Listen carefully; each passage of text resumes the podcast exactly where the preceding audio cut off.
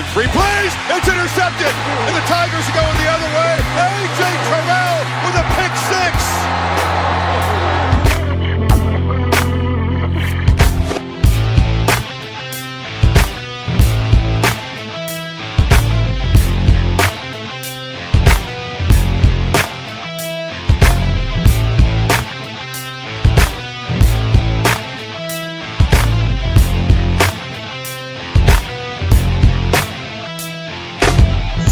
bienvenue pour cette nouvelle émission consacrée à l'actualité du collège football en partenariat avec le site The Blue Pennant avec au programme de cette douzième semaine de saison régulière le retour sur terre pour Baylor et Minnesota, la mise au point des Georgia Bulldogs ou encore le carnage de Starkville. Euh, Tout ça bien entendu avec les chroniques habituelles, la chronique draft notamment avec nos joueurs à l'honneur et notre top 5 hebdomadaire, Euh, sans oublier la chronique Yearbook de 1989 et son fameux ménage à 3. Pour en parler en ma compagnie, le rédacteur et fondateur du site The Blue Pennant, Morgan Agré, est avec moi. Salut Morgan. Salut Yellow, bonjour à tous. Et alors on va le dire, on est maintenant à deux semaines de la fin de la saison régulière. Il y a beaucoup d'enseignements à tirer au cours de cette semaine, donc on va essayer d'aller très rapidement. Et on va démarrer tout de suite avec le choc de la conférence Big 12 qui opposait du côté de Waco le numéro 13 Baylor au numéro 10 Oklahoma.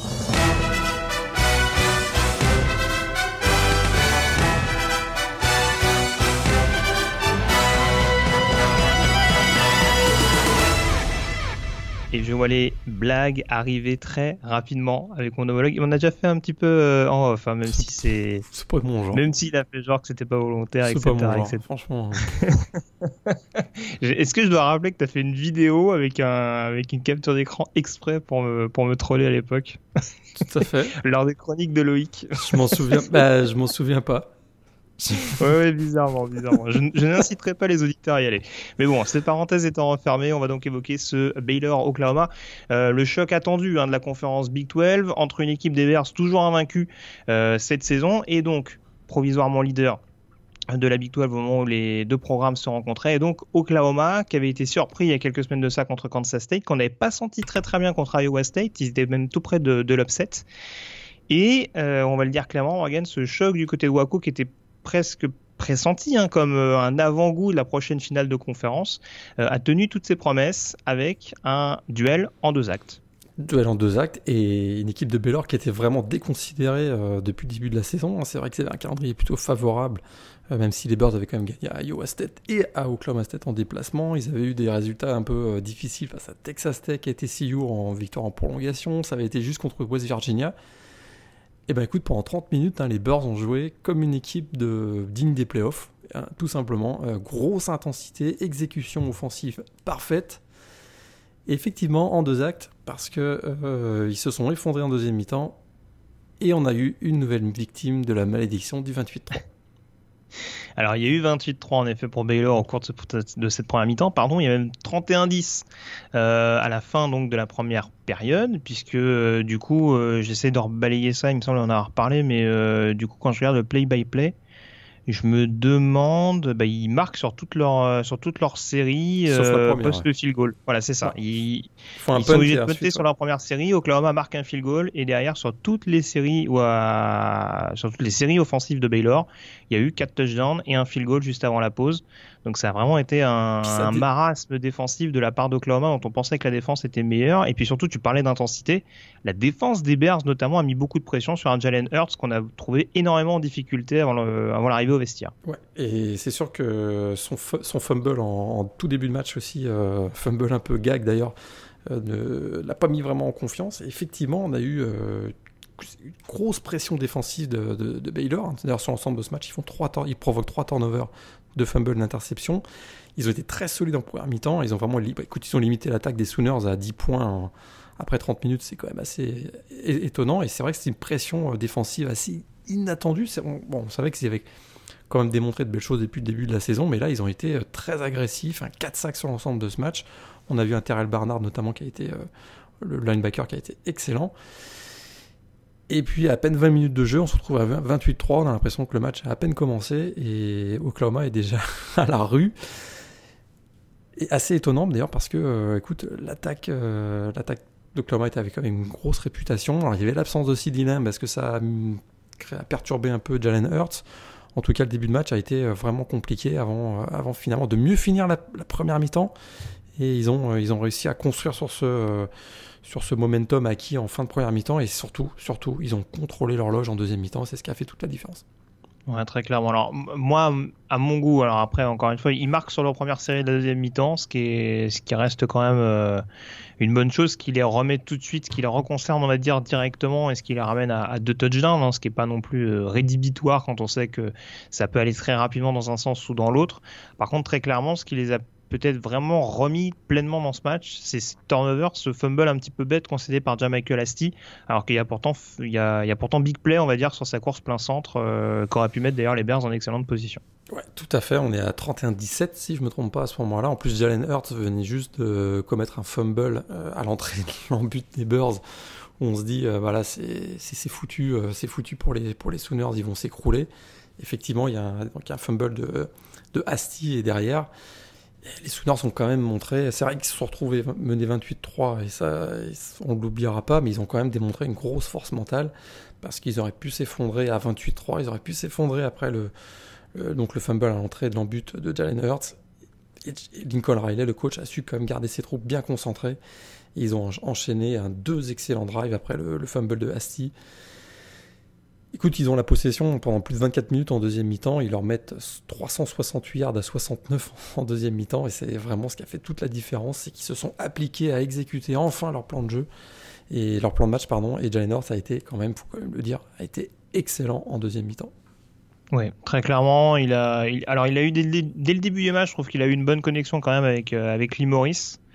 Euh, qui a souvent eu la, faculté d'aller chercher les, premières tentatives quand, quand Oklahoma en avait besoin, justement un petit peu pour, pour compenser l'absence de, de Lamb. Euh, par contre, c'est vrai qu'en deuxième mi-temps, il a beaucoup distribué. On a vu quelques joueurs sortir du chapeau. Je pense à Theo Wies notamment, Jadon Hazelwood également, euh, Charleston Rambo euh, qui, a été, qui a été sollicité avant un des, avant un des touchdowns d'Oklahoma. Donc c'est vrai que comme tu le dis, c'est vrai qu'il y a eu cette bonne distribution de la part de Jalen Hurts qui s'est pas non seulement contenté de euh, marquer son territoire au sol, on dira, parce qu'il finit à 114 yards à la course, mais également de distribuer un petit peu, de s'appuyer sur, euh, euh, sur différentes cibles. J'essaie de compter rapidement là, il y a quand même 10 receveurs différents qui ont été trouvés du mmh. côté d'Oklahoma. Alors on sait que c'est une attaque qui joue beaucoup sur le, sur le côté aérien. Mais bon, Jalen Hurts, encore une fois, il avait souvent tendance à s'appuyer sur, on dira, ses cibles prioritaires. Et là, en l'occurrence, contre Baylor, avec le plein de confiance, bah, il a réussi à, développer un petit peu ce, facteur-là, à identifier différentes cibles, et ça a été tout bonus pour, euh, Oklahoma, avec notamment euh, trois marqueurs de touchdown différents. Ouais, et effectivement, CD Lamb était absent d'habitude. C'est vrai qu'il y a une grosse connexion entre Hurts et Lamb. Il a dû s'ajuster, et je suis d'accord avec toi. On a vu euh, Theo Wiz notamment avec un touchdown.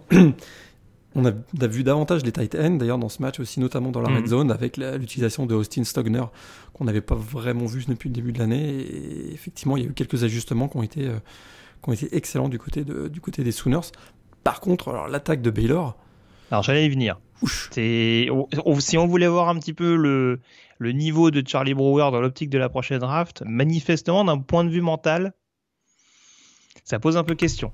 Zéro bah. first down en 29 minutes euh, dans les 29 premières minutes de, la deuxième mi-temps, euh, il a quand même un petit peu contribué justement au fait que son équipe s'est liquéfiée autour de lui. Tout à fait. Il a la réputation d'être un quarterback souvent trop prudent et bon, ça n'a pas été le cas pendant les 30 premières minutes parce qu'il a quand même euh, fait un début de match canon et notamment très efficace sur les passes longues. On l'avait pas vu vraiment faire des passes longues depuis le début de la saison, en tout cas aussi de manière aussi condensée. il a très bien trouvé Denzel Mims qui a réussi deux TD mais il n'a pas terminé le boulot et, c'est sûr qu'il a été très prudent en deuxième mi-temps. Et j'ai trouvé aussi qu'il.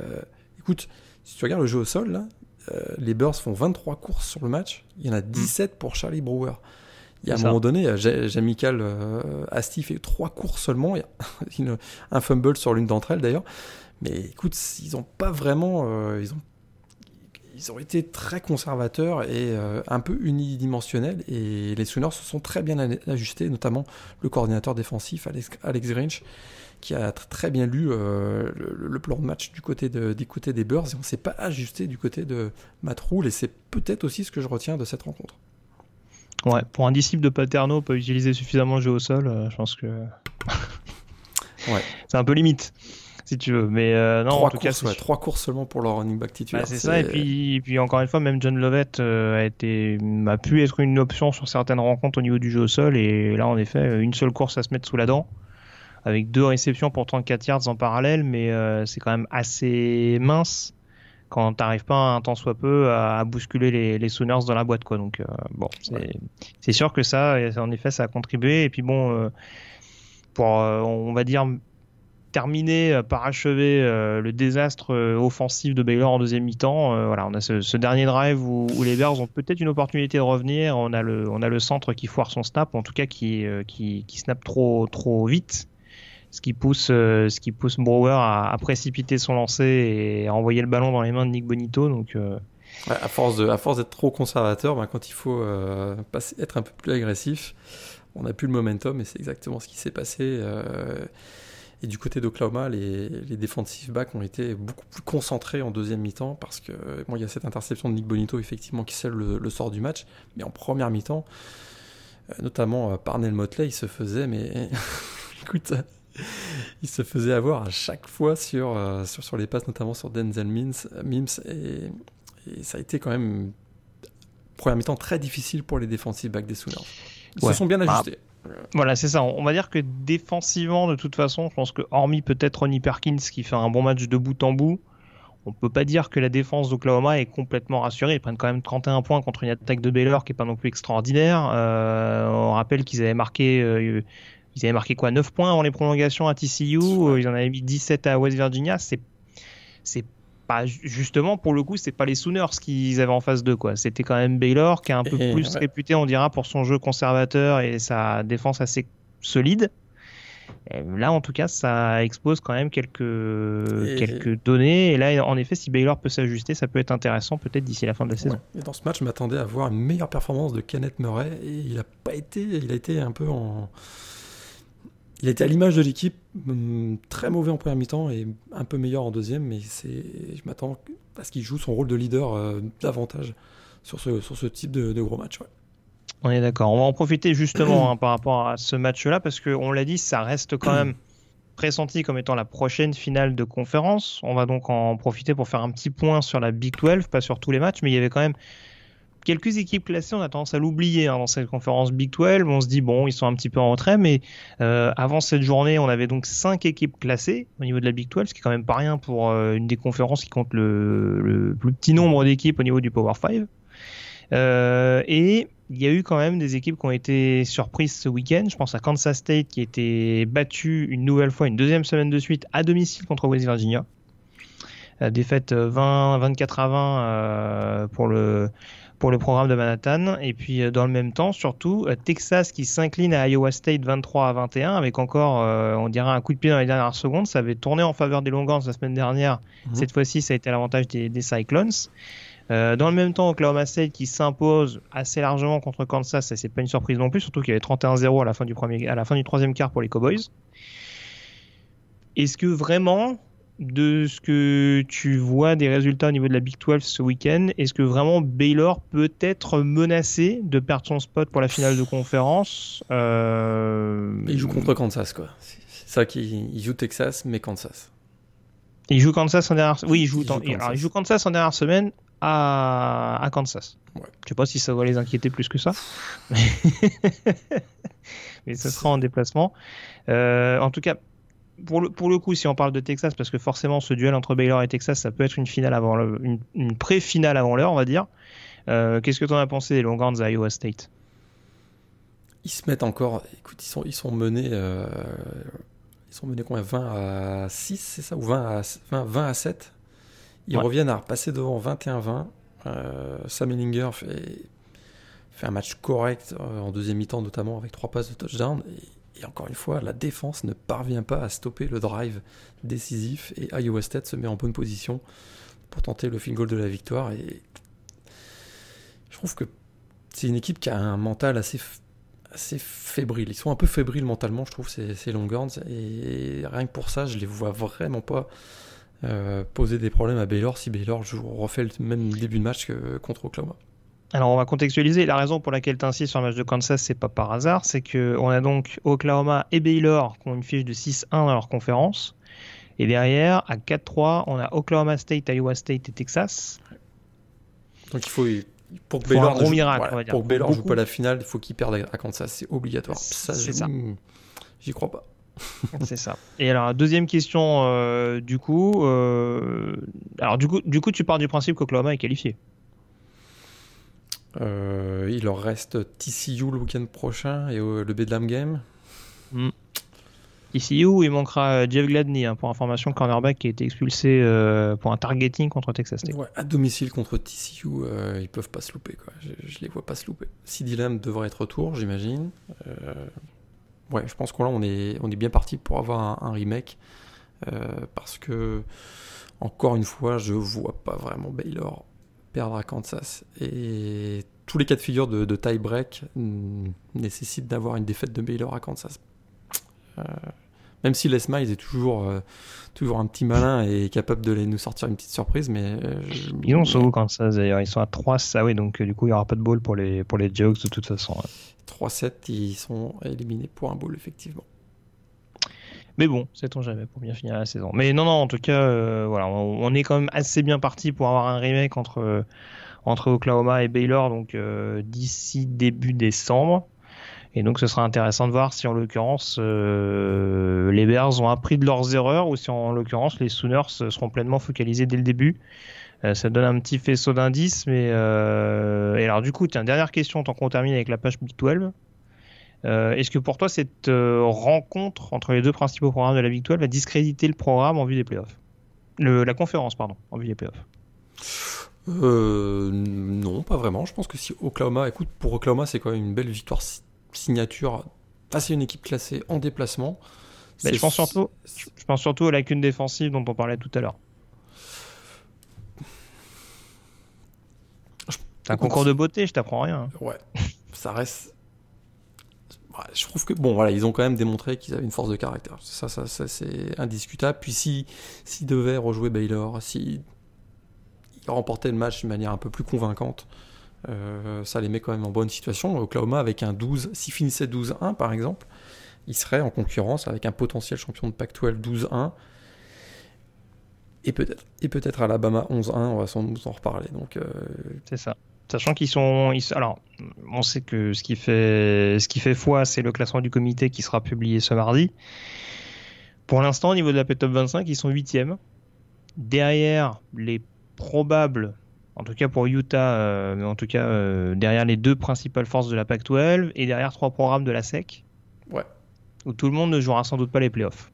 Donc, euh, Tout à fait. Puis Oregon et Utah, probablement en finale de conférence Pac-12, ils vont se bouffer l'un et l'autre. Donc il y en a un, un des deux qui va, qui va sauter a priori. Donc oui, non, ça, c'est sûr, c'est sûr. Oklahoma, Et ils sont, euh, pas, ils, sont pas, ils sont pas en mauvaise situation. Ils sont pas en mauvaise Bon, très bien, très bien. Tu, tu es optimiste pour Oklahoma, je, je le note, tant mieux. Mais en, ouais, en tout cas, ce qu'on pouvait dire sur cette victoire des Sooners du côté de Baylor, 34 à 31. On suivra donc de très près euh, la suite de, des échéances au niveau de la Big 12. Va commencer donc par le Baylor Texas, dont on parlera euh, tout à l'heure et qui est prévu ce week-end. On enchaîne donc avec les autres résultats de la semaine tout de suite.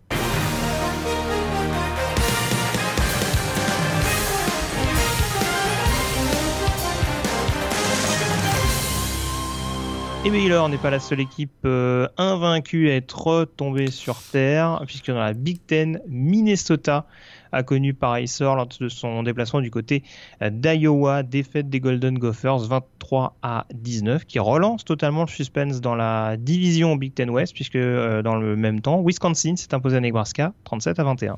Ouais, et on savait que Minnesota euh, réussissait rarement du côté d'Iowa. Ils n'avaient plus gagné au Kinnick Stadium depuis 1999 et la série s'est poursuivie donc avec une, une défaite donc des Golden Gophers chez les Hawkeyes. Et on, voilà, on sait que Ned Stanley, c'est un quarterback extrêmement euh, expérimenté et il a démontré encore que dans les gros matchs, il est capable de.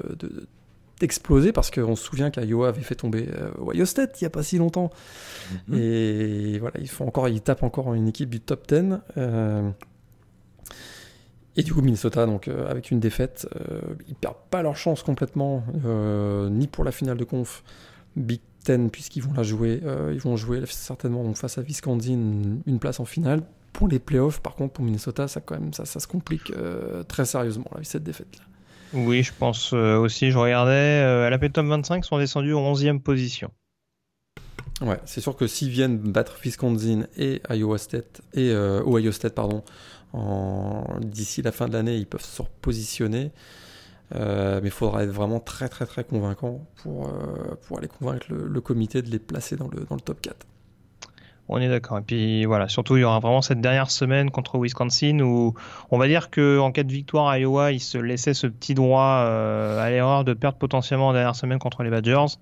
Là, il faudra déjà gagner à Northwestern en voyant ce que va faire Wisconsin dans le même temps. Mais s'il y a un match d'écart entre les deux équipes, là pour le coup, la finale de la, de la division Ouest, on l'aura clairement du côté de, du côté de Minneapolis. Il va falloir se coltiner Jonathan Taylor hein, qui enchaîne euh, les semaines à plus de 200 yards puisque maintenant oui, il, a été un peu Ouais, il dépasse même le légendaire Hershey Walker en ayant accumulé le plus de yards de sol dans l'histoire du college football pour un running back junior. C'est assez extraordinaire. 5634 yards déjà en carrière pour Jonathan Taylor, c'est ahurissant. En effet. Et puis on passe à la division Ouest hein, dans la Big Ten, parce que tout n'est pas joué non plus. Ohio State, en tout cas, a déroulé donc, sur le terrain de Rutgers, ça c'est tout sauf une surprise.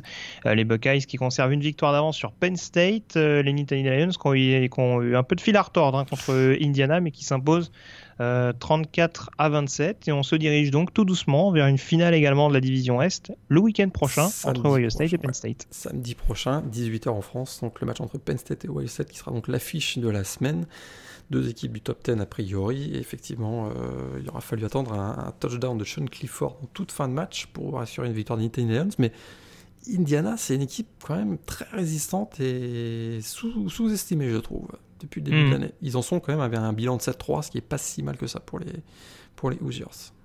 Ouais, ce sera très clairement une équipe à surveiller euh, l'année prochaine, puisqu'il y, a, quelques petits prospects euh, qui promettent.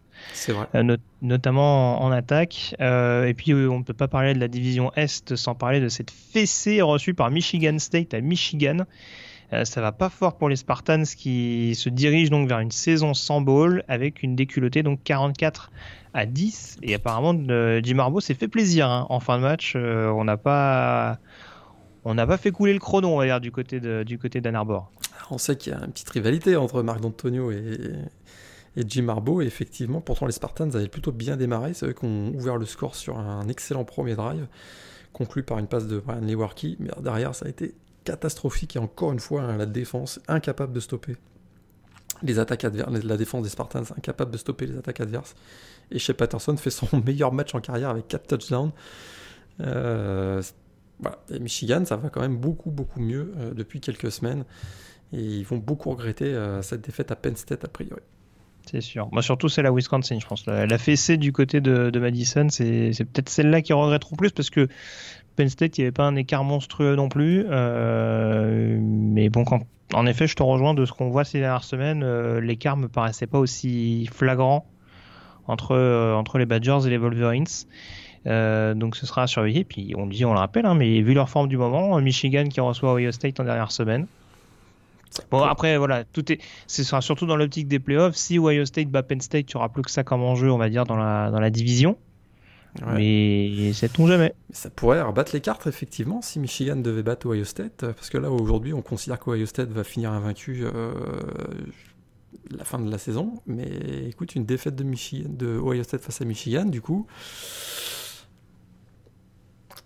pourrait être assez intéressant. En effet, ça peut, être un duel euh, à suivre de près. Donc dans, une quinzaine de jours, un, assez bon chez Patterson, bon, qui, a alterné, qui, a alterné, le bon et le moins bon. Il finit avec 4 touchdowns, mais euh, on va dire qu'il a alterné le bon et le moins bon. Et en effet, on voit qu'offensivement, euh, il y a quand même pas mal de petites cibles, notamment qui se, qui se distinguent ces dernières semaines du côté de, Michigan. Donc, euh, encore une fois, à surveiller de près. On passe à la conférence SEC avec euh, la victoire de Florida dans la division Est du côté de Missouri 23 à 6. Florida qui ne se qualifiera pas cependant pour la finale de conférence, puisque euh, Georgia a fait taire les critiques en s'imposant du côté d'Auburn 21 à 14, en confirmant son statut de numéro 4 aux yeux du comité. Ouais, et Jack Fromm fait un. C'était pas, c'était pas un excellent match. Hein. C'était pas le match de l'année, on va dire. C'est un match de sec. Match de, un vrai pur match de, sec du mois de novembre. Euh, Jack Fromm a fait l'essentiel en, pendant trois quarts temps. Euh, on pensait qu'on allait avoir une victoire facile des Bulldogs. Finalement, Bonix, euh, le quarterback donc des Tigers d'Auburn, s'est réveillé en quatrième quart temps et on a eu finalement une fin de match plutôt passionnante, ce qui, qui s'est joué finalement sur, le, sur un onside kick que Tigers ont récupéré d'ailleurs, mais finalement il y a eu un bloc illégal. Et, donc les Bulldogs s'en sortent avec une victoire 21 à 14 qui leur assure, donc, comme tu l'as dit, le titre de SEC Est et ils joueront donc à Atlanta la finale de conférence SEC contre, bah, on verra, LSU peut-être. C'est ça. troisième finale de conférence de suite pour Georgia, hein, ou troisième ou quatrième, j'ai un C'est la troisième, ouais. C'est la troisième, hein, effectivement. Ils, avaient affronté et battu Auburn il y a deux ans, et ils avaient perdu contre Alabama l'année dernière. Dans les circonstances qu'on sait avec, euh, un, carton notamment un peu catastrophique et notamment le, le sauvetage de Jalen Hurts. Alors tu le disais, euh, dans la division Ouest, euh, pour l'instant c'est pas officiel, euh, mais LSU en tout cas a pris une très grosse option en restant invaincu sur le terrain d'Olmis, victoire 58 à 37 avec encore une grosse prestation de Joe Burrow. LSU qui est toujours au coude à coude avec Alabama, le Crimson Tide qui était en déplacement du côté de Starkville contre Mississippi State, victoire d'Alabama 38 à 7, mais les joueurs de Nick Saban qui ont été victimes d'une véritable hécatombe, à commencer par la grave blessure de Tua Tagovailoa, euh, touché à la hanche et dont la saison est désormais terminée. Ouais, et voilà, on le disait, on en parlait un peu en off, hein, et même on le disait, on en a parlé plusieurs fois dans, dans ce podcast. Euh, Tua Tagovailoa, c'est un quarterback qui prend beaucoup de risques, qui se protège euh, très très peu et on le sentait un peu venir. Hein. C'est vrai qu'il accumulait les petites blessures, on sentait qu'il était toujours à, un gros plaquage d'une grosse blessure et c'est ce qui s'est passé malheureusement du côté de Starkville. Et le, diagnostic est assez terrible hein, puisque euh, voilà, c'est dislocation de la hanche, fracture de la hanche, euh, une blessure qui va l'écarter des terrains pendant plusieurs mois. A priori, les premiers, euh, les, voilà, les, premiers diagnostics nous laissent penser qu'il pourra, il pourra se remettre à 100%. On, les questions, c'est quand, quoi. Ouais, on le quand, et puis on n'est jamais sûr de. de, de D'une rechute éventuelle. Exactement. Ça, c'est surtout ça. Euh, S'il change pas son style de jeu, il va encore se mettre à, dans des situations où ce type de blessure peut se reproduire. Alors, du coup, euh, est-ce qu'il va revenir l'année prochaine à Alabama? C'est une vraie question.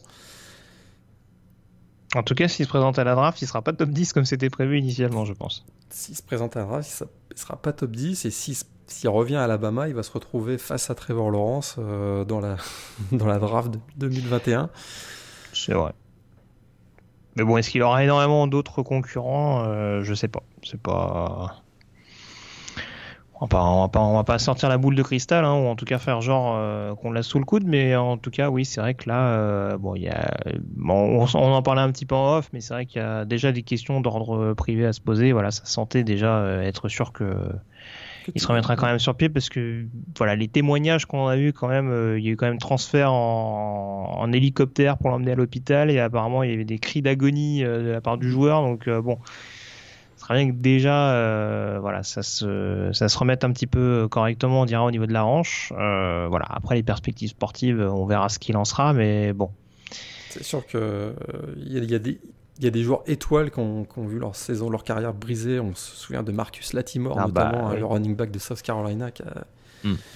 eu euh, une carrière, qui, a, vu sa carrière se terminer à cause d'une grave, grave, blessure, alors qu'il avait. Qui a, été troisième tour, alors qu'il aurait pu être un top 10. Un top 10, exactement. Donc, euh, on a bien peur que ça, ce soit la même chose pour Tagovailoa, un joueur quand même. Euh, avec une carrière magnifique du côté d'Alabama, qui a complètement révolutionné l'attaque du Crimson Tide dont on avait l'habitude de voir plutôt jouer par, le, passer par le sol, et lui, il a complètement révolutionné cette attaque.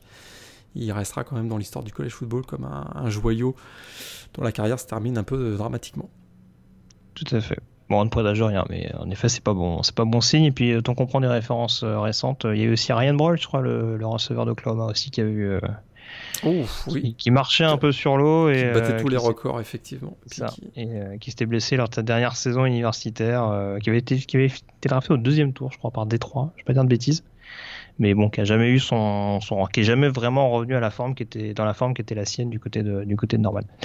Euh, on passe à la Pac-12 à présent avec euh, la qualification officielle puisqu'on parlait de quarterback à suivre pour la prochaine draft. Euh, ce sera sans doute pas le cas de Tua Tagovailoa.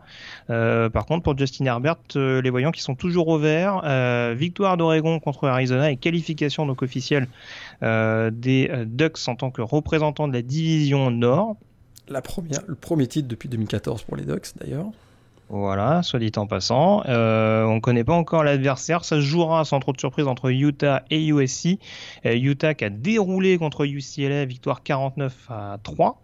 Mhm. avec un Thompson Robinson des grands jours. Je sais que tu, je sais que tu as adoré sa course à l'envers. Euh, et puis USC donc qui s'est baladé également sur le terrain de California, victoire 41 à 17. Alors ce qui permet à ce Cal d'être toujours dans le coup, c'est la victoire lors de la confrontation directe euh, contre les Utes. Mais euh, a priori, j'ai essayé de regarder le calendrier pour Utah. Je crois qu'il y a Arizona et Colorado au calendrier. C'est ça. Ça devrait a priori le faire pour les joueurs de Kyle Whittingham. Ce serait étonnant qu'il se loupe effectivement dans l'un de matchs. Il continue de jouer comme euh, il joue actuellement avec un, Tyler le duo Tyler Huntley, Zach Moss, euh, quarterback, running back, c'est absolument euh, phénoménal en ce moment. Et, la défense aussi. la défense des Utah, on en avait parlé dans la preview, ça avait été un petit peu difficile. Il y a une période un petit peu plus difficile, mais alors depuis un mois, un mois et demi, là, ils sont euh, explosifs. Ils ont limité l'attaque des Browns à 50 yards de sol, alors qu'on sait que les Browns passent pas mal au sol avec, euh, dans le style de jeu de Chip Kelly. Donc c'est grosse, grosse, grosse équipe euh, qui vraiment. De plus en plus, je me demande si Utah va pas faire tomber Oregon d'ailleurs. Hein. Bah écoute, tu, me coupes l'herbe sous le pied parce que justement, c'est une question que je me posais. je suis pas sûr que sur un Oregon-Utah, Oregon soit favori. Mais ce sera ça va être intéressant à suivre. En tout cas, ça nous promet une finale Pac-12 euh, assez ouverte. Comme on a vu d'ailleurs l'année dernière entre Washington et Utah, on espère qu'elle sera quand même beaucoup moins chiante que celle qu'on a vue euh, en 2018. Ouais, a priori, on aura une finale Pac-12 entre deux équipes qui seraient peut-être dans le euh, top 10 à mon avis, mais peut-être même dans le top 6, ce qui serait assez étonnant. Mmh, tout à fait. Ça peut dû arriver souvent dans la Pac-12 ces dernières années, je, je te rejoins. Euh, on passe à la CC pour finir euh, les conférences du Power 5. On attendait hein, cette, euh, cette finale de la CC Atlantique qui malheureusement n'avait plus trop d'enjeux depuis la défaite de Wake Forest à Virginia Tech la semaine dernière. on se disait, on, se met, on y croyait quand même, on se disait ah peut-être que Wake Forest va peut-être venir embêter Clemson. Est-ce qu'on a pas eu une indication sur ce qui va se passer lors de la finale de conférence ACC Parce qu'en l'occurrence Wake Forest n'a pas pesé bien lourd, défaite 52 à 3 sur le terrain de Clemson. Euh, les Tigers, clairement, seul au monde de, bout en bout dans cette division atlantique. Et Dabo Sweeney, qui est en, après-match, on sait que c'est très rare qu'il fasse ce type de déclaration. Euh, s'est avancé en disant qu'il avait jamais vu son équipe, depuis qu'il est arrivé à Clemson, une équipe qui offensivement est aussi performante. Ça fait peur. 26e victoire consécutive des Tigers de Clemson. Et je te rejoins, euh, ça va être une belle boucherie la finale de la CC. Que ce soit contre Virginia ou Virginia Tech, ça va être une belle boucherie. Alors il y a Virginia et Virginia Tech. Attention, parce qu'il y a une petite bataille à 4 hein, quand même qui s'engage. Parce qu'en effet, euh, alors Virginia Tech, ils, ont, ils se sont baladés à Georgia Tech, ce qui n'est pas trop surprenant, puisqu'on le rappelle, les Yo Jackets cette saison, faut pas en attendre des miracles non plus. Ils sont clairement en reconstruction euh, sous la coupe de, de Geoff Collins. Euh, alors Virginia et Miami jouaient pas ce week-end, mais ils restent toujours pleinement concernés pour une éventuelle qualification en finale de conférence. Et puis, on en parlait sur le ton de la plaisanterie la semaine dernière. Pittsburgh qui recevait North Carolina et bien entendu ça s'est joué en fin de match avec une victoire en prolongation des Panthers 34 à 27 pour laisser également Pittsburgh pourquoi pas remettre la main sur cette division coastal même si c'est pas forcément l'équipe qui, a le plus de chances de la remporter à l'heure actuelle. C'est vrai que Pittsburgh avait été tellement bon face à Clemson en finale de conf. Euh, C'était pas mon propos. qu'à mon avis ils ont hâte d'y retourner. Ouais, c'est sûr, c'est sûr. Je, suis d'accord. Alors, je disais Pittsburgh, c'est pas, ils sont pas en excellente position. C'est Miami qui est un peu plus en péril. Ils sont à, ils sont à 4-3 au niveau de la fiche de conférence, sachant que Virginia est à 5-2 et que Pittsburgh et Virginia Tech sont à 4-2. Euh, donc on aura, on aura l'occasion de refaire le bilan la semaine prochaine, euh, sachant que Virginia joue. Alors c'est Liberty qui joue, il me semble. Euh, J'ai un petit doute. Mais quoi qu'il arrive, ça va se jouer la dernière semaine dans tous les scénarios envisagés, possibles, ça se jouera la dernière semaine. En fait, en fait Virginia, Tech a les clés, on dira. C'est peut-être ce qui t'incite à, à, t'avancer un peu sur la possible qualification des Hokies, c'est qu'ils reçoivent Pittsburgh ce week-end et ils se déplacent à Virginia la semaine prochaine. Donc on dira qu'en fonction de leur performance, en fonction, en fonction de leur confrontation directe, on commencera à avoir une idée de l'équipe qui devrait prendre une fessée en finale de conf contre Clemson. Et t'as tout, as tout bien résumé. Voilà. Euh, on passe aux autres équipes classées à présent, euh, avec Notre-Dame notamment, qui après quelques semaines un peu compliquées, alors s'était bien repris du côté de Duke. en tout cas, là, on a une victoire très convaincante contre Navy, euh, les Fighting Irish qui ont déroulé, victoire 52 à 20. Avec 4 touchdowns du receveur canadien Chase Claypool, qui fait. Écoute, lui aussi, hein, pour la draft, commence à marquer pas mal de points. Je trouve que. Des receveurs qui marquent pas des points cette année dans l'optique de la draft, c'est dur de pas en trouver. Hein. C'est vrai. C'est vrai. en tout cas, la défense de Notre-Dame a parfaitement contré la triple option de Navy. Et écoute, 52 à 20, une très très large victoire. Et si je l'avais noté, je pense que c'est la 79e victoire de Notre-Dame contre Navy. Ça rentre pas souvent, dis donc. Hein.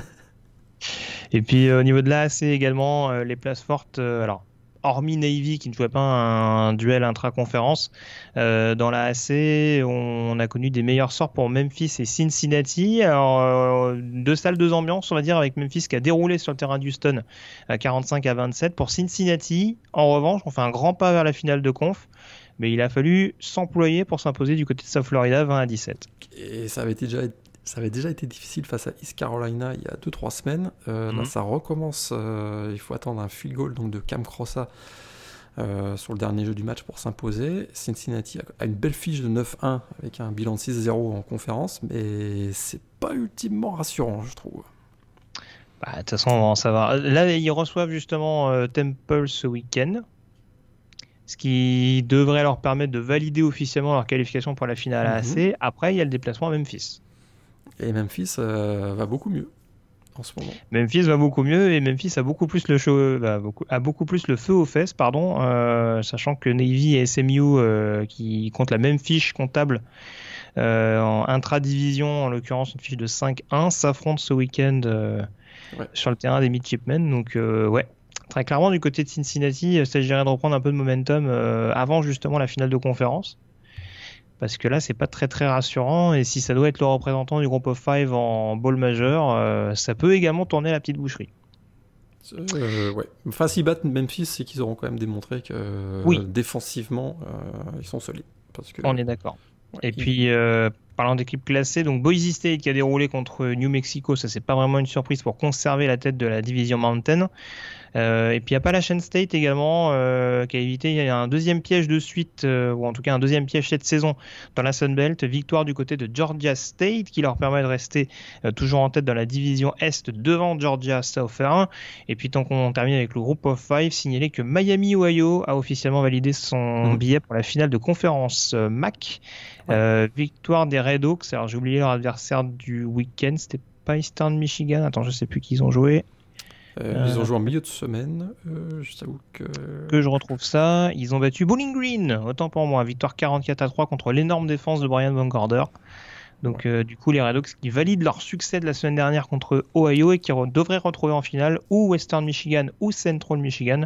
les Chippewas qui se sont employés pour s'imposer de justesse sur le terrain de Ball State, victoire 45 à 44. Et puis on a les Buffalo Bulls qui ont définitivement tiré un trait sur la finale de conférence avec une défaite chez l'ogre Kent State. Euh, défaite 30 à 27. Décevant, euh, Défaite décevante. Bah, on va dire que Jared Patterson était encore là, mais ils ont toujours leurs petits altermoiements sur le poste de quarterback.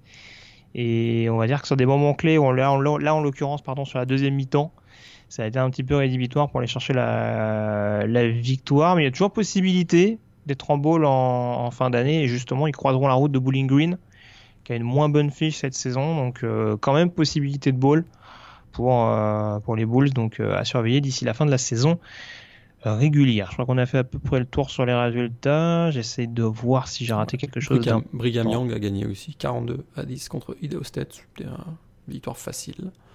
Ouais, tu fais bien parler d'Idaho State, parce que en l'occurrence, on fera un focus donc dans quelques jours sur, le, sur les playoffs qui vont pas tarder à arriver. Ouais, tout à fait. Et... Dans la 1 double A. Parce que là, en plus, euh, il va y avoir les cupcakes la semaine prochaine, donc euh, on aura peut-être un peu plus de temps. Ouais, et puis, parlant de FCS, je sais pas si tu l'as vu, mais euh, VMI qui jouait face à Army a démarré le match avec un inside kick. J'ai vu ça. C'était quand même assez audacieux. VMI, c'est programme militaire, hein, c'est Virginia Military Institute, je crois. Exactement. Exactement. Donc, euh, qui a une bonne équipe de basket. Un peu plus Oui, c'est ce que j'allais dire. Mais un peu plus euh, réputé en basket. Mais en foot, euh, bah, ils font des onside kicks sur le, sur le kick-off. et puis j'ai pas parlé dans la conférence USA, Marshall qui bat quand même Louisiana Tech. Euh, c'est important parce que ça relance euh, le suspense également dans la division Ouest où les Bulldogs se baladaient un petit peu. Et puis ça peut être également un avant-goût de la finale de conférence USA, ce duel entre le, le Thundering Herd et, et, les Bulldogs. Marshall qui est transformé. Hein. Après un mauvais début de saison, ils reviennent pleinement dans la course. Donc ce sera également une équipe à surveiller de très très près en l'occurrence. Ton top 3 des matchs de la semaine, Morgan oh, Écoute, le Baylor Oklahoma est quand même un incontournable, mais rien que pour voir le, le comeback de Giant Hurts. Mm. Arizona State, Oregon State. Ouais. Gros match aussi, ça se joue à la fin. On spoil pas le résultat. Voilà. Et euh... Penn State, Indiana. Hmm, ouais. écoute, euh, c'était, euh, je l'ai regardé en, en même temps que d'autres rencontres et je trouvais que c'était pas si mal que ça. Oh, un, petit, un, petit Pittsburgh, North Carolina. Pour la, pour la prolongation. Avec encore, avec encore un Jalen Twyman euh, absolument fascinant. Moi, j'ai tellement hâte qu'il s'inscrive dès cette année à la draft. Parce que c'est quand même un mec qui joue la moitié des snaps dans la défense des Panthers. C'est euh, sur le peu de séries qu'il joue. J'avoue, je, je, suis assez bluffé. Mais non, et puis bon, pour voir Samuel également. vous faire un petit dernier drive pour aller chercher la prolongation. il est quand même des choses qu'on n'a pas l'habitude de voir cette année. Quoi. Il est quand même assez incroyable. Avec un ou deux ans d'expérience, ce quarterback, ça va être quelque chose. Ah, North Carolina, ils, ont, ils ont trouvé une petite perle là quand même. On est d'accord. Draft 2021, euh, ça sera peut-être à voir. On, on, projette un peu, hein, mais bon, en tout cas, il sera pas dans le top 5 de la draft. On va en parler d'ailleurs dans quelques petites secondes. Euh, juste une petite projection donc rapidement sur les finales provisoires dans les conférences. Donc dans alors provisoire ou pas, hein, parce qu'on l'a dit euh, dans la CC par exemple, Clemson est d'ores et déjà qualifié et euh, affronte pour l'instant Virginia, dont la qualification reste encore à valider. Dans la Big 12, on resterait sur un Oklahoma Baylor. Il y a quand même de fortes chances que ce soit toujours le cas d'ici 15 jours. Dans la Big 10, Ohio State, Minnesota, toujours en balotage avec les finales que doivent jouer l'un contre Penn State, l'autre contre Wisconsin.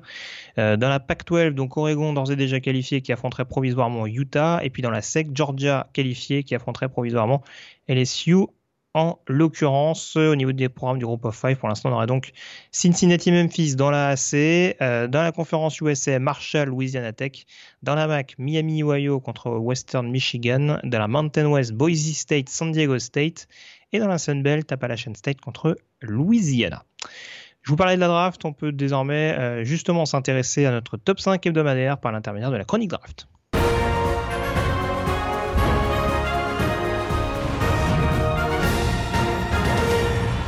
Et il s'en passe des choses pour notre quintette de tête ces dernières semaines. La suspension de Chase Young, la blessure de Tua Tagovailoa.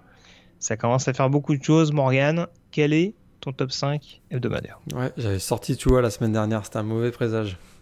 Tout ça, c'est de ma faute. Sortir. Tout ça, c'est de ma faute. Euh, écoute, top 5 inchangé de mon côté. Je reste convaincu que Justin Herbert euh, et le numéro 1 de la prochaine draft. 333 yards, 4 TD ce week-end face à Arizona. Toujours très solide, très sérieux. Quarterback qui fait très peu d'erreurs. Euh, devant Joe Burrow, LSU. 5 TD quand même encore ce week-end contre Ole Miss. Lui, il file vers le S-Man, on est à peu près tous d'accord, je pense. 3, mhm. euh, je garde Chase Young, qui va être de retour face à Penn State, finalement, puisque sa suspension a été réduite à deux matchs. Il n'a pas joué contre Rutgers, mais il aurait probablement de toute façon pas joué. Et puis, euh, Terry Brown, Auburn. Et Andrew Thomas, Georgia, le tackle. Hmm. On a beaucoup de similitudes, monsieur Lagré. Ah, ah. Euh, bah écoute, moi j'aime bien polémiquer un peu, donc euh, je laisse Joe Burrow en numéro 1, euh, Justin Herbert en numéro 2, et derrière c'est sensiblement la même chose. Chase Young numéro 3, Derrick Brown numéro 4, et Andrew Thomas en effet qui a eu pas mal de petits soucis contre Marlon Davidson. Tout à fait, un sac, un sac concédé d'ailleurs. Ouais. Voilà. Et Derek Brown a été solide, 6 hein. plaquages et il a été très très bon. Il est vraiment bon dans les gros matchs, Derek Brown. C'est ça que c'est ça que voilà. J'ai failli le mettre numéro 3 devant Chase Young, mais bon, encore une fois, euh, comme tu dis, je suis pas sûr que le fait qu'il ait manqué le match contre Rodgers, euh, enfin même s'il avait brillé contre Rodgers, est-ce que c'est vraiment ce qui m'aurait fait euh, tiquer ou est-ce que je l'aurais pénalisé dans le sens contraire? Je sais pas. Très franchement, j'en suis pas sûr. Donc euh, je laisse Chase Young qui me paraît quand même être toujours le meilleur défenseur du college football cette saison et Derrick Brown juste juste derrière en l'occurrence. Alors je t'ai pas posé la question avant l'émission. Qui est ah. ton joueur de la semaine? Attaquant ou défenseur? Un défenseur. Ah. de la Big Ten et bon, c'est un joueur que vous connaissez probablement si vous suivez euh, les big boards, etc.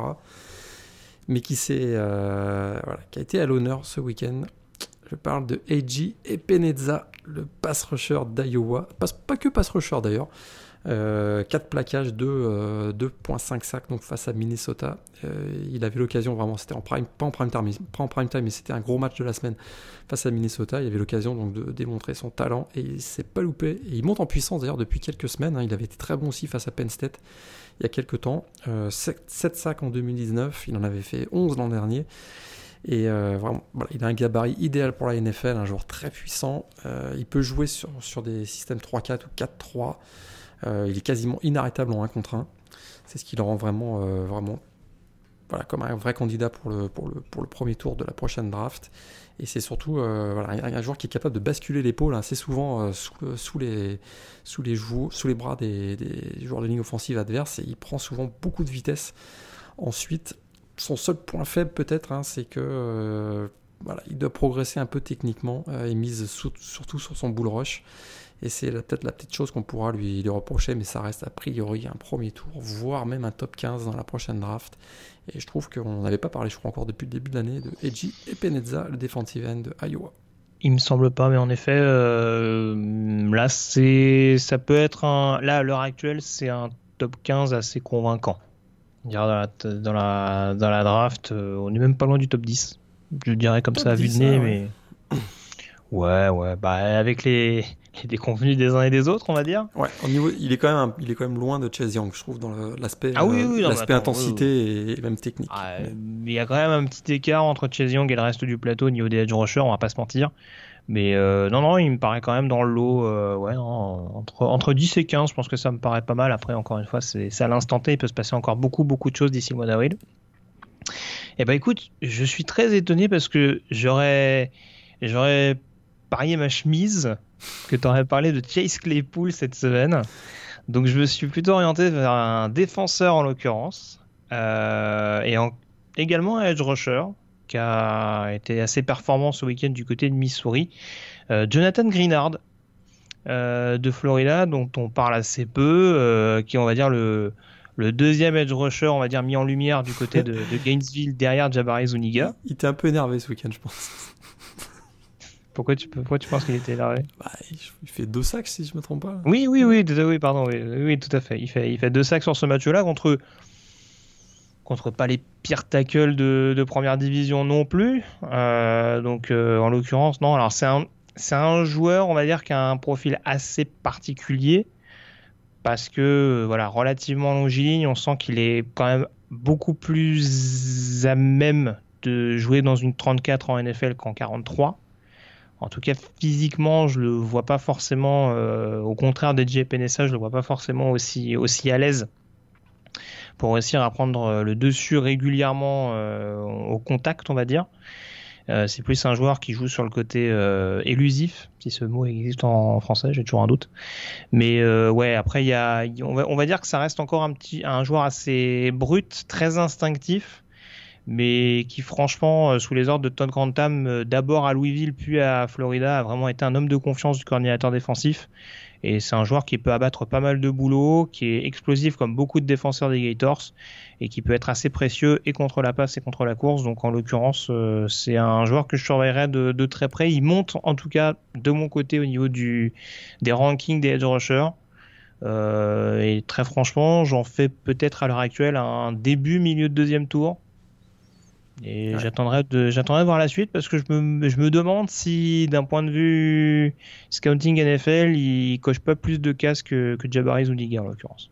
Ouais. Et c'est un joueur qui a glissé, je pense, sur les extérieurs parce que j'ai le souvenir qu'il jouait middle linebacker du côté de, des Cardinals. Il me semble qu'il a commencé comme ça et qu'il a été reconverti en effet par, euh, par ce bon Todd. Voilà en tout cas ce qu'on peut dire sur la chronique draft. Il est désormais temps et je sais que ça va être un moment un peu douloureux pour Morgan. Tu vois que c'était le moment ou jamais pour parler de Claypool. On parle de la chronique Yearbook en évoquant notamment la saison 1989. C'est parti.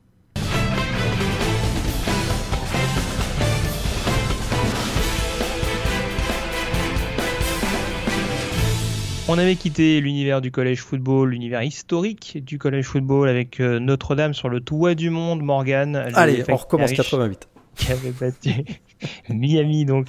Euh, oui, c'est ça, qui avait battu Miami en saison régulière, mais qui au terme de la saison avait devancé les Hurricanes pour, pour leur succéder au palmarès national.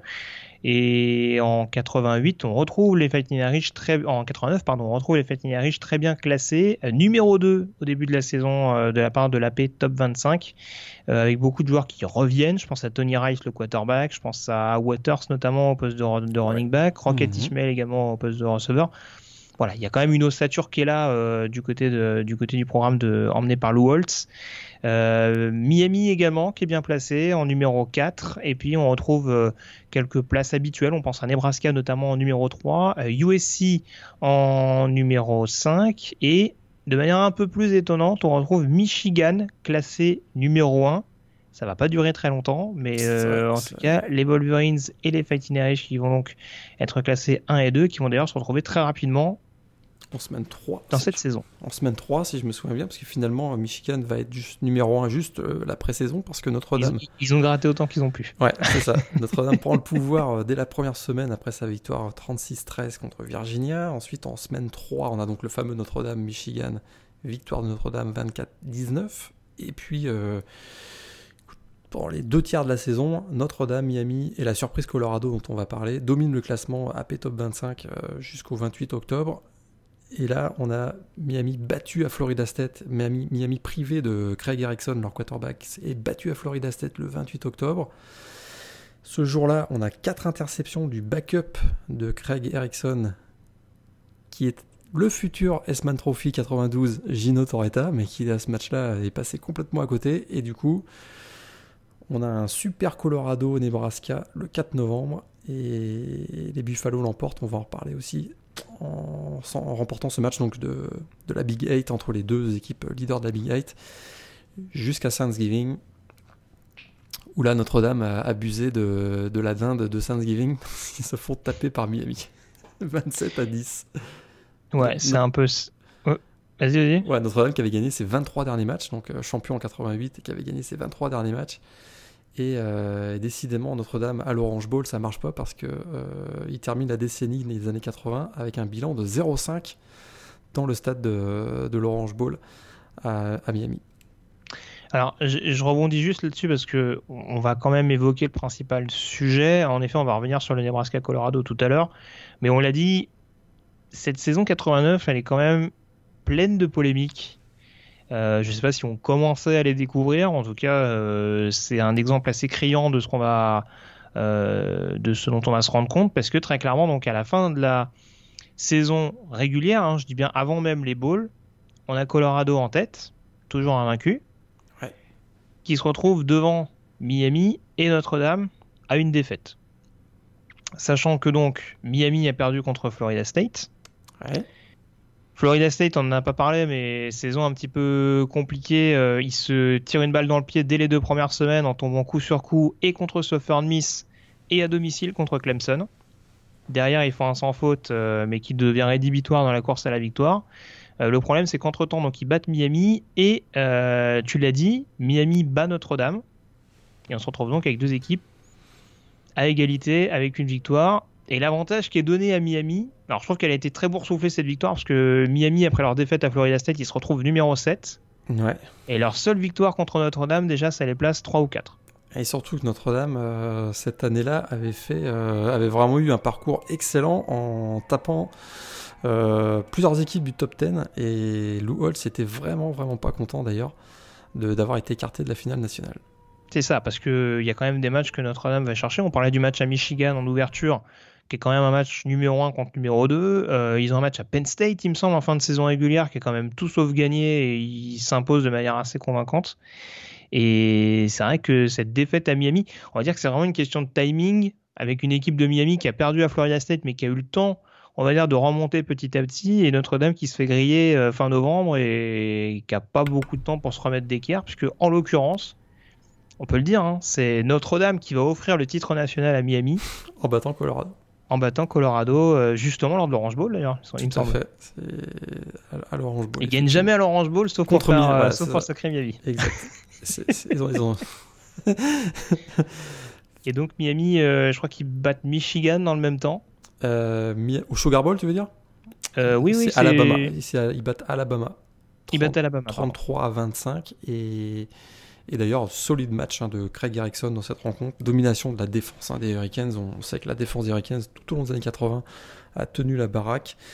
Et... En 89, c'est eux qui leur sauvent la vie, très clairement. Parce que l'attaque n'était pas non plus. Alors, tu le disais, hein, c'est sûr que ça a beaucoup tourné entre Erickson et Torretta au niveau du poste de quarterback. Et il suffit de voir déjà les noms en défense. Euh, il y avait quoi Il y avait du Russell Maryland en defensive. Bah, le defensive tackle, c'est Maryland Kennedy. Voilà, deux, futurs stars de la NFL. Donc, à partir de là, tu as tout dit. Donc, euh, et, Dennis Erickson, d'ailleurs, c'était sa première saison, puisqu'il succédait à Jimmy Johnson, et il devient le second coach de l'histoire du college football à être champion dès sa première année. Euh, le premier, c'était, j'avais noté, Benny Osterban en, 4, en 48 avec Michigan. Donc, euh, bel exploit aussi de Dennis Erickson. Et puis, donc, et puis Miami, troisième titre de champion national, avec trois coachs différents quand même. Hein. Exactement. C'est assez étonnant.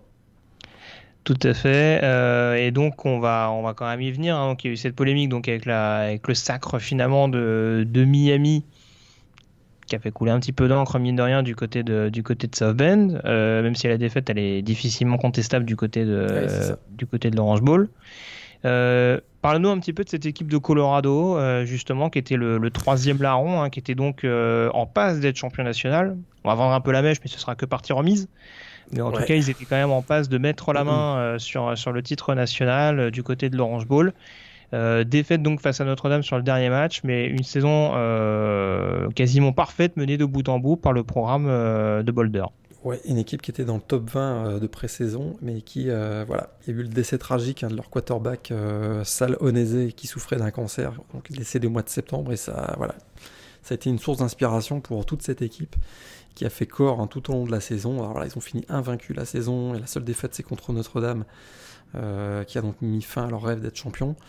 On a l'émergence d'un quarterback d'Ariane Hagan, qui est le, sixième joueur de l'histoire à l'époque à avoir réussi milliards au sol et milliards dans les airs. Et puis il y a Eric Benyemi aussi, le running back, euh, petit running back de poche qui a tenu la baraque tout au long de la saison. Et comme tu l'as dit, euh, Colorado sera champion finalement l'année suivante. Ouais, tout à fait. Alors, euh, tu veux, tu veux nous parler tout de suite du Colorado euh, Nebraska euh, qui. Alors, attends, ça a eu lieu quelle semaine exactement ce match-là? C'est la première semaine de novembre et choc intra-conférence entre deux équipes qui étaient invaincues à ce moment-là.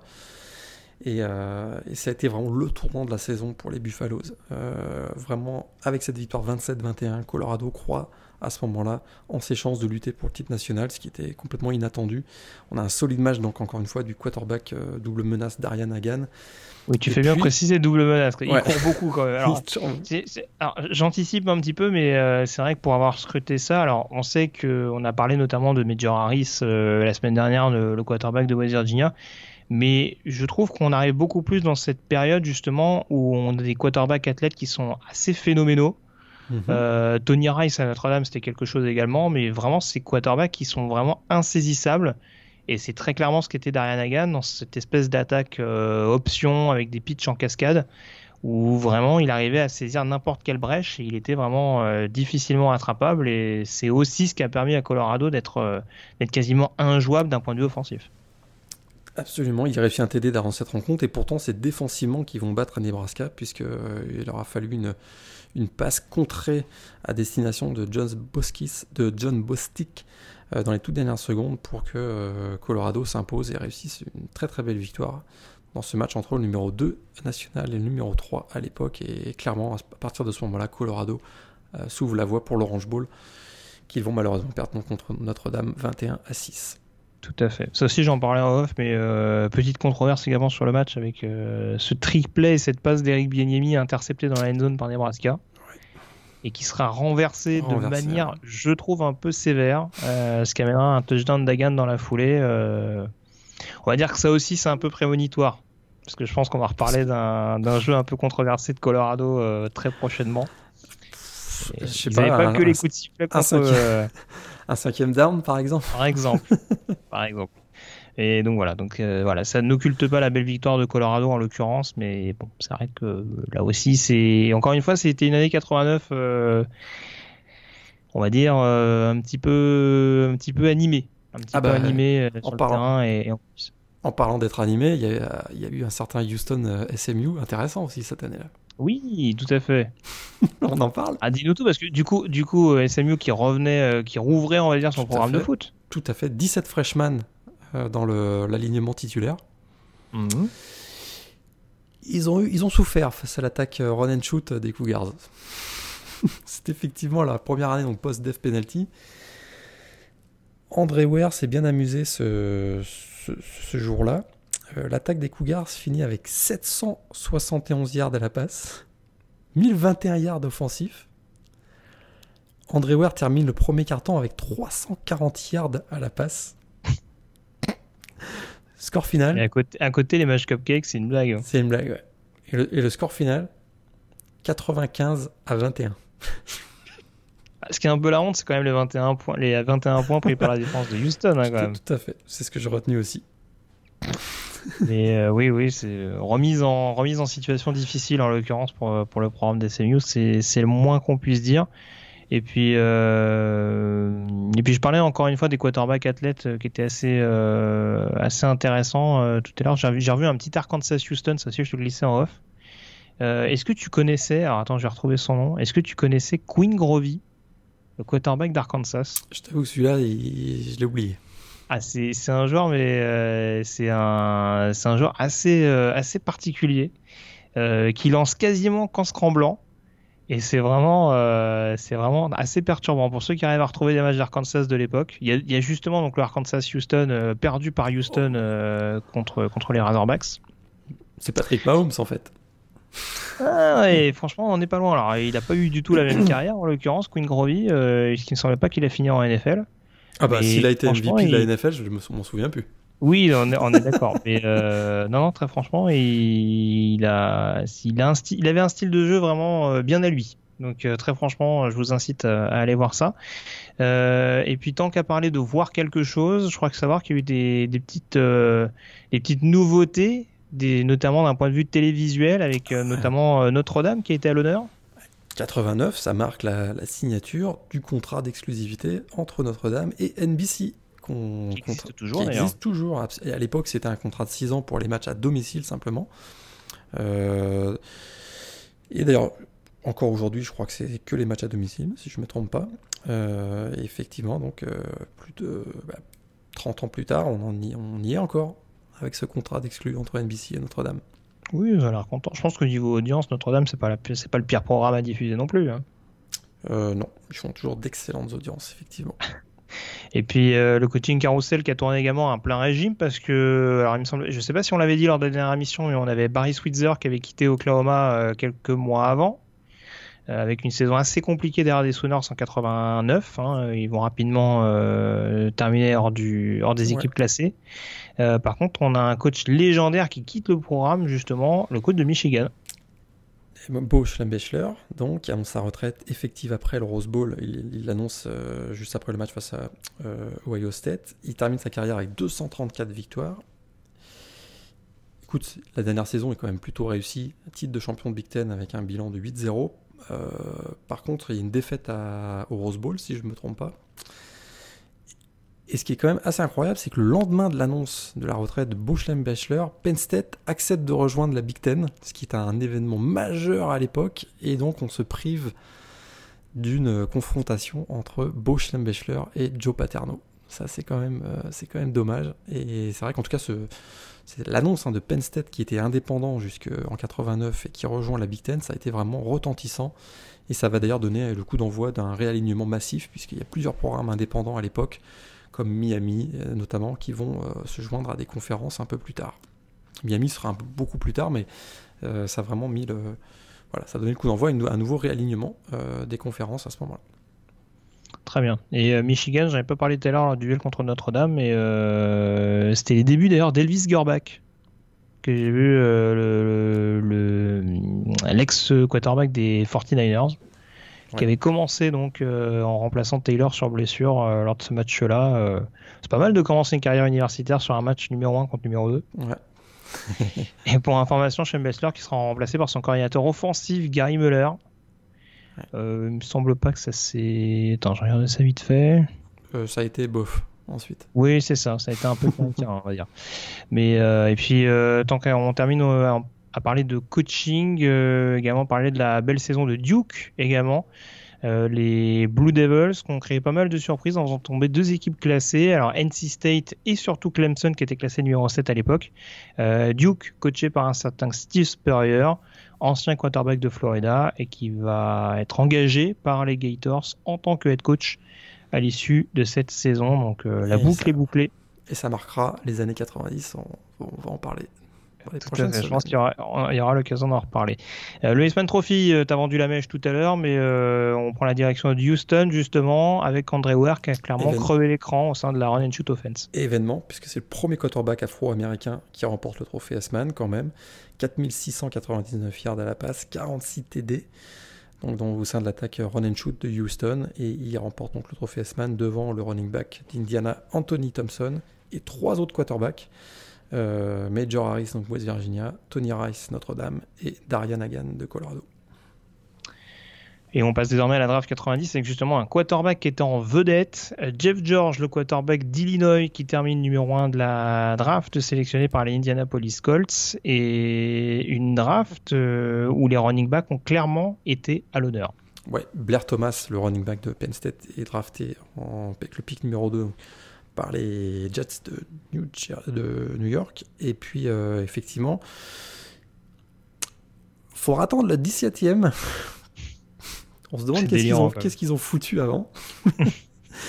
Mais 17 le pic numéro 17, Emmett Smith, euh, drafté par Dallas. Ça, c'est quand même. Euh, juste derrière, il y a aussi Rodney Hampton, le running back de Georgia, drafté par les Giants. Il y aura même Reggie Cobb au début du, en fin de, de, premier tour.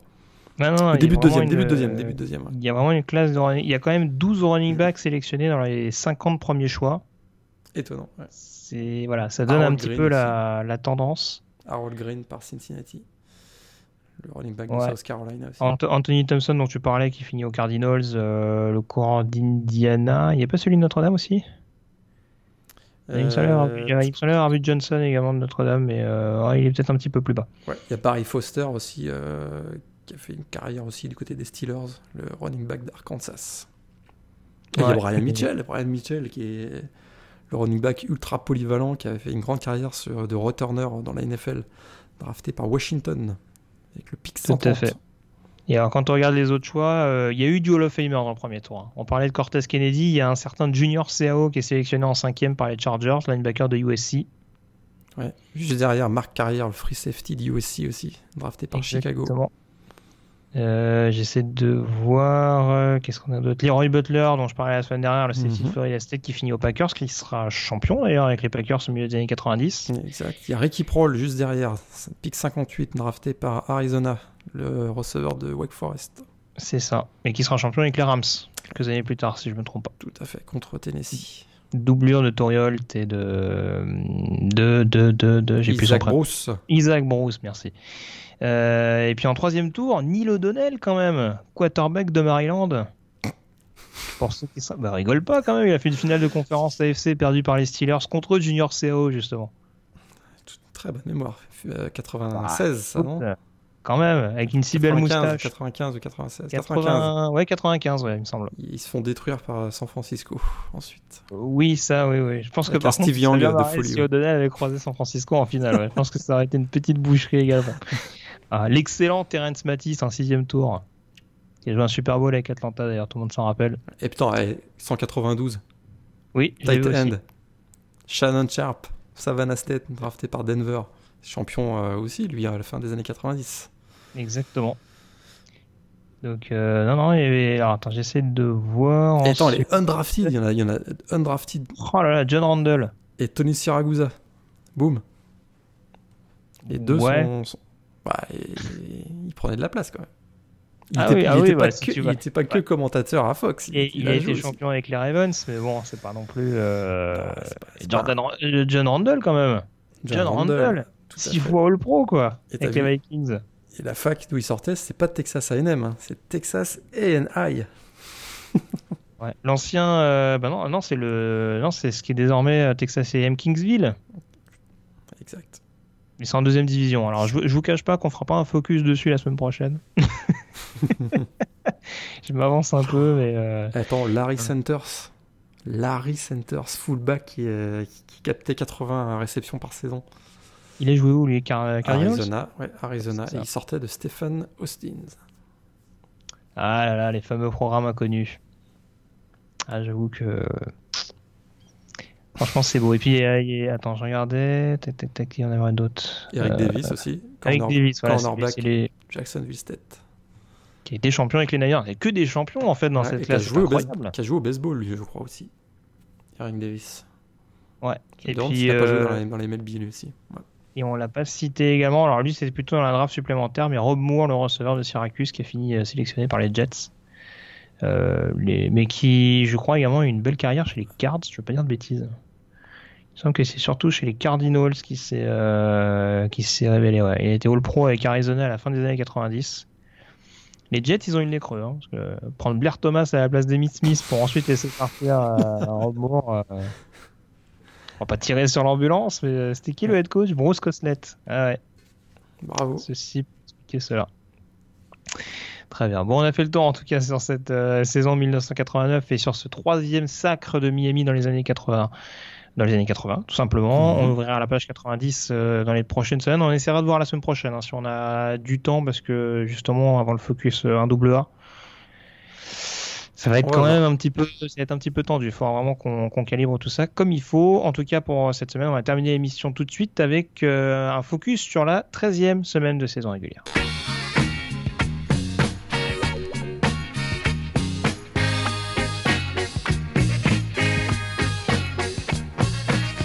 avant-dernière semaine donc de saison régulière et on l'a dit Morgan tout à l'heure, il y aura quelques confrontations euh, cupcake hein, pour euh, des grosses places euh, du Power 5, mais pas que, puisque en l'occurrence, tu l'as dit, à 18h samedi, on aura la finale de Big Ten Est qui opposera donc de numéro 2 Ohio State au numéro 9 Penn State. Ouais. Et pour Penn State, hein, il y a là l'occasion de réussir un gros gros coup face aux Buckeyes qui paraissent quand même, faut bien le dire, euh, imprenables actuellement. Mais ils vont avoir de l'adversité face à une défense de Penn State qui est capable de. Qui, à mon avis, qui a les armes pour, pour les ralentir. C'est sûr que euh, Penn State va devoir briser le momentum très très vite. Sinon, ça peut, finir, euh, ça peut se finir assez rapidement. Mais, mais je suis convaincu que Penn State a, des armes pour pour embêter cette équipe d'Ohio State. Après, ça se joue à Ohio donc ça va quand même. Ce serait comme une énorme surprise si les Nittany Lions sortaient, battaient les Buckeyes euh, samedi prochain. ça. Et puis, il paraît que Chase Young, il va être un minimum frais pour ce match-là. Ouais, je pense que. J'espère que la ligne offensive de Penn State est prête. J'espère également. Et puis, euh, l'autre match, bien entendu, qui sera à suivre, ce sera la confrontation de Big 12, donc entre le numéro 13 Baylor et le numéro 19 mhm. Texas, je donne les classements euh, avant l'annonce du comité, bien entendu. Donc ça peut changer d'ici là. Euh, mais voilà, Baylor qui peut assurer définitivement sa qualification en finale de conférence en s'enfrant le scalp des Longhorns du côté de Waco. Donc euh, à ne pas manquer du côté du McLean Stadium, ce sera à 21h30 juste après le Ohio State Penn State. C'est bien foutu cette semaine et j'ai l'impression qu'on a même moins de moins de matchs intéressant au niveau des, des horaires prime time en l'occurrence. En tout cas, il y a deux matchs qu'il faudra, des matchs, voilà, les rivalry games euh, qu'on a qu'on voit avec grand plaisir chaque année, UCLA USC mhm. et le fameux Cal Stanford. Tout à fait. Ça... Ça, fait pas, ça fait pas rêver cette année, mais écoute, euh, pour ceux qui aiment les rivalry games, ah, c'est parfait. Cal Stanford, non, je te confirme que ça ne fait pas rêver cette année. Je fais un point justement sur le programme. Tu m'arrêtes s'il y a un upset à suivre éventuellement. Ça commence. Euh, alors attends, qu'est-ce qu'il y a d'intéressant dans la nuit de mardi à mercredi à 1h30 du matin? Bah, Il y a le déplacement d'Ohio du côté de Bowling Green. Mhm. Euh, même si techniquement Ohio est plus vraiment dans le coup pour euh, se qualifier pour la finale de conférence. Par contre, dans la nuit de mercredi à jeudi à 1h30 du matin, Miami, Ohio qui continuera, on dira, de se mettre en confiance en recevant Akron. Ça devrait pas être très difficile. Euh, Buffalo dans le même temps, ce sera à 1h30 euh, aussi qui recevra Toledo. Ça peut être un match intéressant contre le, gros jeu au sol de Buffalo et le, jeu aérien de Toledo. À surveiller. Euh, pas grand chose dans la nuit de jeudi à vendredi avec Georgia Tech, Georgia Tech NC State. Vous n'êtes pas obligé de le regarder, je vous le dis tout de suite. Non, c'est pas le match de l'année, ça. Très clairement. Euh, ni d'ailleurs dans la nuit de vendredi à samedi avec Wyoming, Colorado State, euh, qui peut Ouf. être un poil plus sympa, mais franchement, euh, voilà. Ils ont un beau stade, Miami, euh, Wyoming. Ouais, ils, ont, ils ont pas un terrain jaune? C'est pas eux qui ont un terrain jaune? Bah, je crois que les embutes sont jaunes, mais le terrain. Ah, c'est les pas embutes sûr, qui sont ouais. jaunes. Ouais, mais ouais, le, le- terrain, le terrain est sympa, Wyoming. On les avait vus contre euh, en début de saison quand ils avaient battu Missouri, si je me rappelle bien. Tout à fait. Et puis donc on passe au match du samedi donc avec à 18h Ohio State Penn State pour lancer les hostilités, Alabama qui recevra Western Carolina programme de deuxième division. Euh, on aura Minnesota en déplacement du côté de Northwestern, Auburn qui recevra Samford, ça aussi c'est de la 1AA, euh, Iowa qui recevra Illinois. Upset alert, je sais pas. Hmm, non, non. Oklahoma State en déplacement du côté de West Virginia. On aura le, la confrontation entre Tulane et UCF qui peut être sympa dans la. AC. Eh bien, ouais, intéressant ce match. Euh, Qu'est-ce qu'on a un petit peu plus tard Euh, À 20h30, je suis sûr que tu auras les yeux rivés sur le Notre-Dame Boston College. Mon petit plaisir. Exactement. Euh, à la même heure, Appalachian State euh, qui recevra Texas State, ça ce sera mon petit plaisir à moi. Euh, confrontation intra Belt. Dans le même temps, d'ailleurs, Georgia Southern en déplacement à Arkansas State. Euh, une défaite donc euh, de Georgia Southern validerait définitivement Ouais. le titre de division à Appalachian State. Exact. Euh, 21h30, Georgia qui reçoit Texas A&M. À la même heure, donc le Baylor, Texas. Michigan en déplacement à Indiana. Navy SMU. Attention, Michigan, Indiana. Oui, je suis d'accord avec toi. Indiana pourrait bien nous faire une petite surprise dans ce match. Je suis très étonné que ce soit pas classé d'ailleurs. Mais euh, bon, tu me diras, ils ont trois défaites, mais euh, Ouais, ils étaient classés à la P-Top 25, mais pas dans le classement du comité, effectivement. ouais, vu la dynamique, c'est quand même euh, bon. Je trouvais ça un peu sévère. Mais euh, et puis le Navy SMU, il y a quand même 3-4 matchs assez sympas à cette heure-là, donc à voir pour éventuellement rester dans le coup dans l'optique de la finale à AC. Le USC UCLA dont tu parlais à 21h30. Louisiana Tech en déplacement à UAB, ça, ça peut être un- une confrontation assez sympa au niveau de la conférence USA. Ouais. Euh, ensuite, un petit peu plus tard, à 22h, Wisconsin qui reçoit Purdue pour rester dans le coup pour la finale Big Ten. Euh, Memphis à la même heure qui sera en déplacement du côté de South Florida. South Florida qui a donné pas mal de fil à retordre à Ouais. Cincinnati ce week-end, donc euh, méfiance. 22h donc, The Game entre Stanford et California. Et puis, et puis, et puis, après on, on arrivera dans les horaires de nuit avec à 1h du matin, donc LSU euh, qui recevra Arkansas. En cas de victoire des Tigers, boy. qualification pour la finale de conférence. Oh, ça va faire mal ce match. On peut avoir un Houston et SMU version 89. hein. Ça va faire très très mal. Euh, Cincinnati, donc à 1h du matin, qui pourra également valider son... sa qualification pour la finale de conférence AAC euh, en affrontant Temple à la maison. Ça peut être un match très moche. Ça peut être un match très très moche celui-là. Ça peut être un match très moche vu les dynamiques actuelles, même si Temple elle vient de, te- vient de taper Tulane, il me semble. ouais, 27-21, c'est vrai. Euh, Kansas State qui sera en déplacement du côté de Texas Tech, ce sera à 1h aussi. Euh, Miami euh, qui jouera un match interconférence sur le terrain de Florida International. Les retrouvailles entre Butch Davis et, euh, et Et les Miami. Hurricanes. C'est ça, exactement. 1h30 du matin, Oregon en déplacement à Arizona State. Ça passe. Non, il dit rien. non, non, mieux. ça passe, ça passe, ça passe. Ça passe, très bien, je, je prends note. Euh, 2h du matin, donc Oklahoma qui recevra TCU. À 3h, Washington State, Oregon State. Il peut y avoir des points. À Il va y 4h, en avoir. à 4h, le déplacement de Utah à euh, Arizona. Ça Et puis à passe. 4h30 également, euh, le déplacement de Boise State à Utah State. En cas de victoire, Boise State sera en finale de conférence Mountain Ouais, West. et c'est- un rivalry game entre ces deux équipes. Et Mhm. attention, attention Boise State à Utah State. C'est tout. Voilà. Ils se font souvent piéger là-bas. hein. J'ai parlé de la division Mountain, mais il y aura un petit choc de division Ouest également entre Hawaii et San Diego State Exact. à 5h du matin. Ça Si Hawaii s'impose, ils sont relancés dans la course à la finale de conférence. Exactement.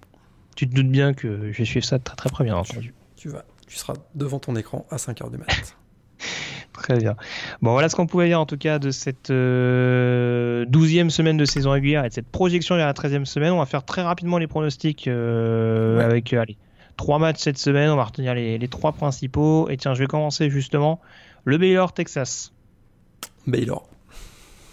Baylor pour moi également. Du coup, Arizona State, Oregon, tu m'as dit que ça passait, donc Oregon pour toi. Oregon. Oregon pour moi également. Et donc match numéro 3, Ohio State, Penn State. Ohio State. Mais ça va être serré. Plus serré que ce qu'on pense. J'y vais également avec Ohio State. On n'est pas à l'abri d'un scénario où Penn State avait coiffé tout le monde au poteau il y a 3 ans de ça, si je ne me trompe pas. Absolument. Attention, restons sur nos gardes quand même. Ils avaient, euh, été champ- ils avaient été champions de Big Ten et écartés des playoffs. Ah, est-ce que c'est annonciateur pour cette saison? Ben. À voir. Bon, en tout cas, bref. On aura l'occasion d'en reparler sûrement euh, la semaine prochaine. Je te remercie, Morgan, d'avoir été en ma compagnie. Et on se retrouve, non pas lundi prochain, mais a priori en fin de semaine. Puisque vous l'aurez constaté, on en est à 99 émissions, Morgan. Et dans quelques jours, on fêtera la euh, centième. Avec notamment, pour euh, confondre, on dira, la centième émission du podcast et les 150 ans du college football, un top 25 euh, qui vous sera proposé sur les meilleurs moments du college football, top 25 euh, proposé par l'ensemble de la rédaction de The Blue Pennant. Ouais, tout à fait. Euh, et puis, on en profite d'ailleurs pour vous mettre à l'honneur, hein, vous qui nous suivez depuis, depuis le début de cette aventure. Euh, N'hésitez pas également, puisqu'on en profite pour faire un petit peu un, un état des lieux, savoir un petit peu euh, euh, qui vous supportez en college football, comment vous en êtes venu à, à suivre le football universitaire. Vous pouvez nous faire un retour là-dessus et on ne manquera pas de, de relayer ça euh, à l'antenne, de relayer Ouais. les, les, les messages qui nous seront envoyés à l'adresse mail, Morgan. Alors vous pouvez nous envoyer tout ça à rédaction at. Si vous voulez aussi euh, m'envoyer des petits messages euh, par Twitter ou sur Facebook, c'est aussi possible. Mais sinon, euh, rédaction at thebluepennant.com. Voilà, n'hésitez pas et puis voilà qu'on partage un petit peu ce, cette folie, cette joie du college football ensemble et voilà c'est vrai qu'on parle beaucoup de ce que nous on connaît, de ce que nous on a pu voir, partager, etc. Mais c'est bien aussi de vous mettre à l'honneur et savoir ce que vous vous en retenez. Euh, en l'occurrence, et puis j'en profite d'ailleurs tant que tu as donné l'adresse, euh, on essaiera également de faire une petite euh, chronique spéciale made bag pour l'occasion parce que ça fait longtemps qu'on Ouais. on s'est pas fait les, les dents là-dessus, on va dire. Donc voilà, pas, pareil, si vous avez de, Ouais. de nouvelles questions, euh, pareil, donc rédaction à www.com. Exactement. Et puis toujours pareil, Twitter ou Facebook. On va consolider toutes ces questions et on en parlera dans la centième. voir l'article de publication du podcast, parce qu'en Oui, l'occurrence, ce sera peut-être, euh, voilà. Tout à fait. On va dire que ce sera un peu plus contenu que ce que vous mettrez éventuellement dans les messages que vous nous enverrez euh, Ouais. par rapport à vos souvenirs du college football. Donc euh, voilà, il y aura peut-être plus la place euh, également sur, cette, sur cet article-là. Donc n'hésitez pas à nous relayer ça nombreux. On va se décider sur la date. A priori, peut-être fin de semaine. Fin On va de décider ça, mais en tout cas, restez connectés sur les réseaux sociaux. Ça va pas tarder à, à être annoncé, je pense. Exactement. Je te remercie encore Morgan et puis je te donne rendez-vous dans quelques jours. Du coup, On fait comme ça. allez, à plus Salut. tard. En tout cas, passez une très bonne semaine avec d'excellents, avec plein de rencontres NCA au programme. Salut. Salut. Bonne semaine à tous.